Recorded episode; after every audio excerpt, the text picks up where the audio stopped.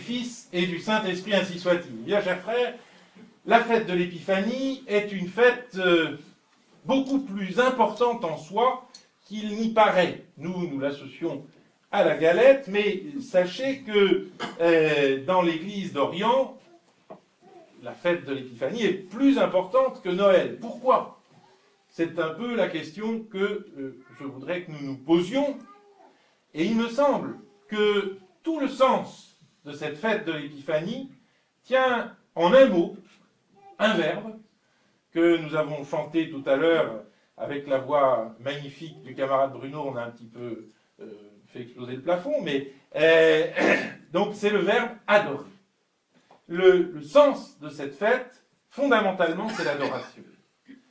Qui sont ces mages? Ces mages, le mot mage est un mot persan. Donc il est tout à fait euh, clair et acceptable que ces mages soient des zoroastriens. Ce sont donc ces gens de la Perse, au-delà des limites de l'Empire romain, qui euh, ont déjà une, philosophie religieuse extrêmement profonde, avec euh, la distinction très forte d'un principe du bien et d'un principe du mal, et un sens de l'adoration. Ce sens de l'adoration, comment est-ce qu'il se met en place pour eux concrètement? Eh bien, ces mages, ce sont des astronomes. À l'époque, on disait des astrologues carrément.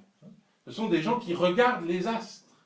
Pourquoi? Parce que les astres présentent un ordre magnifique. Et cet ordre euh, laisse penser à l'ordonnateur, au principe de l'ordre. Vous avez cela aussi d'ailleurs dans la philosophie grecque, si vous vous sentez plus proche des Grecs que des Perses, mais c'est la même idée. Aristote, si rationaliste soit-il, dit que les astres sont des dieux visibles. Et euh, il, estime que l'ordre qui se déploie dans la voûte céleste manifeste la présence de l'esprit, car c'est l'esprit qui a tout ordonné. Donc l'esprit supérieur à la chair, supérieur à la matière, parce qu'il est le principe de l'ordre. Vous voyez que ces mages sont donc des gens éminemment religieux. Qu'est-ce qui s'est passé? Ils ont certainement entendu... Euh, ils ont certainement entendu euh, parler de quelque chose qui devait arriver. On a, on ça aussi euh, dans la quatrième églogue de Virgile, où, vous savez, Virgile, qui vit avant le Christ, un petit peu avant le Christ, n'ayant entendu parler de rien, mais euh, Virgile annonce une vierge qui concevra et enfantera un fils, très peu de temps avant la naissance de Jésus. Donc on peut penser qu'il y a cette attente obscure des nations, attente de quelque chose, attente d'un signe venant du ciel. Et les mages, contemplant le ciel, voient, est-ce que c'est une comète, est-ce que c'est un, astre nouveau? J'avoue que mes compétences en astronomie ne me permettent pas du tout d'en décider. En tout cas, ils voient quelque chose d'extraordinaire dans le ciel et ils se disent, c'est à Jérusalem, c'est auprès de ce peuple qui porte le livre sacré que l'on aura le sens de ce qui se passe. Ils vont donc à Jérusalem et ben, ils vont voir le roi.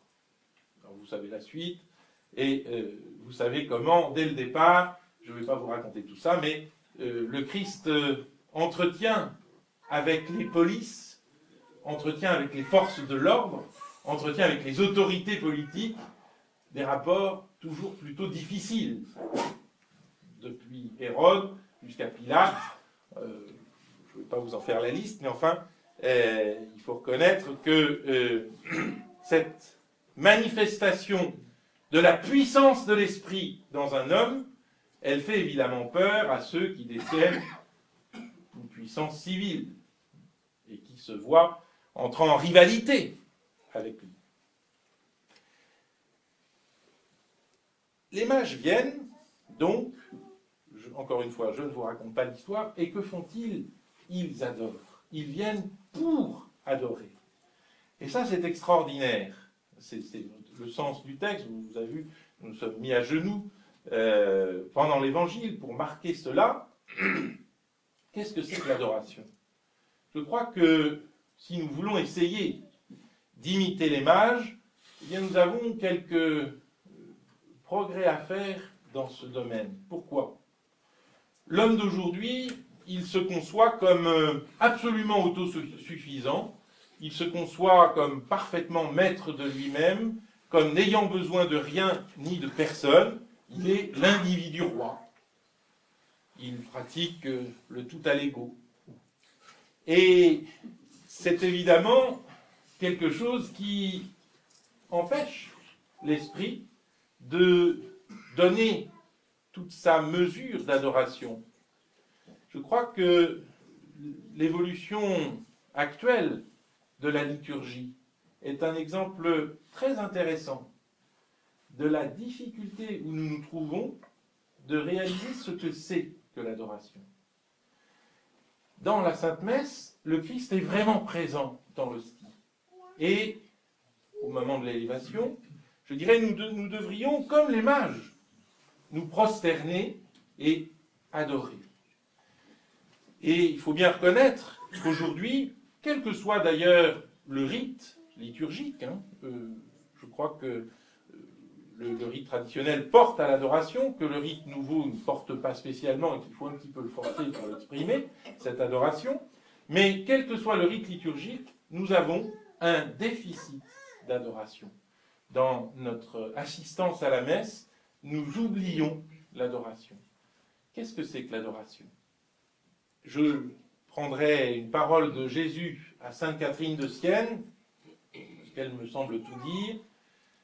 Jésus lui dit, Je suis celui qui est, tu es celle qui n'est pas. L'adoration, c'est se concevoir comme rien au regard de l'infini.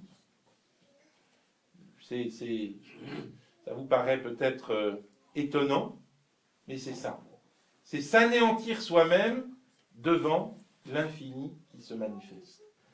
À la messe, l'infini se manifeste pendant la consécration, le Christ est au milieu de nous, et nous devons disparaître, nous devons nous anéantir devant lui, comme les mages s'anéantissent devant cet enfant, devant cet enfant qui ne dit rien, infans, qui ne parle pas, ils savent qui il est et ils se prosternent, ils l'adorent. Vous me direz, est-ce que cette adoration n'a pas un, un relent de passivité? Est-ce qu'on ne va pas rentrer dans une espèce de, euh, passivité féminine devant Dieu? Eh bien, pas du tout. Parce que si nous adorons, ce n'est pas, je dirais, pour euh, rester accroché au lustre absent de cette chapelle euh, des heures et des heures. Ce n'est pas pour adorer, c'est pour agir. Et euh, vous avez, cela est indiqué dans la parole de l'Évangile reprise dans les chants de cette messe vidimus et venimus. Nous avons vu et nous sommes venus. Nous avons observé le ciel avec respect et nous nous sommes déplacés. Nous avons fait l'effort de venir depuis au-delà de l'Empire romain, au-delà des limites de la paix romaine, pour reconnaître cet enfant roi. Eh bien, de la même façon, je crois, si nous avons vraiment le sens, ou je dirais tout simplement l'expérience de l'adoration durant la Sainte Messe, cette, adoration courte, c'est quoi la, consécration? C'est trois minutes. Donc ce n'est pas une question quantitative. Cette adoration courte va nous aider à être beaucoup plus actifs tout au long de la semaine. C'est ça le sens de la messe du dimanche. Pourquoi est-ce que l'Église oblige les fidèles à venir à la messe du dimanche et leur en fait un devoir grave? Tout simplement parce qu'on sait bien que le monde est rempli de sollicitations tout à fait passionnantes, tout à fait estimables, d'autres moins estimables, moins passionnantes, et euh, qui nous, nous, empêchent d'adorer. Et en particulier la société contemporaine, on a l'impression que jamais on peut rester en silence. Moi, quand je vois ces gens avec leurs baladeurs dans le métro, je trouve ça extraordinaire, mais on a l'impression qu'ils ne peuvent même pas rester un peu avec eux-mêmes le temps de quelques stations de métro. Pourquoi? Eh bien parce qu'on a désappris le silence intérieur et qu'on a désappris l'adoration. La, société moderne est une espèce de centrifugeuse qui nous plaque à l'extérieur de nous-mêmes. Il n'y a plus d'épaisseur, il n'y a plus d'intériorité, il n'y a plus de liberté, car c'est dans, dans la profondeur de notre adoration que se décide l'efficacité de notre liberté. Si nous ne savons pas adorer Dieu, si nous ne savons pas nous anéantir devant l'infini, nous ne saurons pas être libres. Nous ne saurons pas affirmer notre liberté face aux sollicitations du monde et nous en serons toujours les esclaves, victimes du moindre accroche-cœur. Donc je crois que cette fête de l'Épiphanie, qui est la fête de l'adoration, nous devons la vivre avec une intensité particulière et nous souvenir que d'une certaine façon, à chaque messe, c'est un peu l'épiphanie, c'est un peu la manifestation de la puissance et de la majesté de Dieu dans l'Eucharistie. Au nom du Père et du Fils et du Saint-Esprit.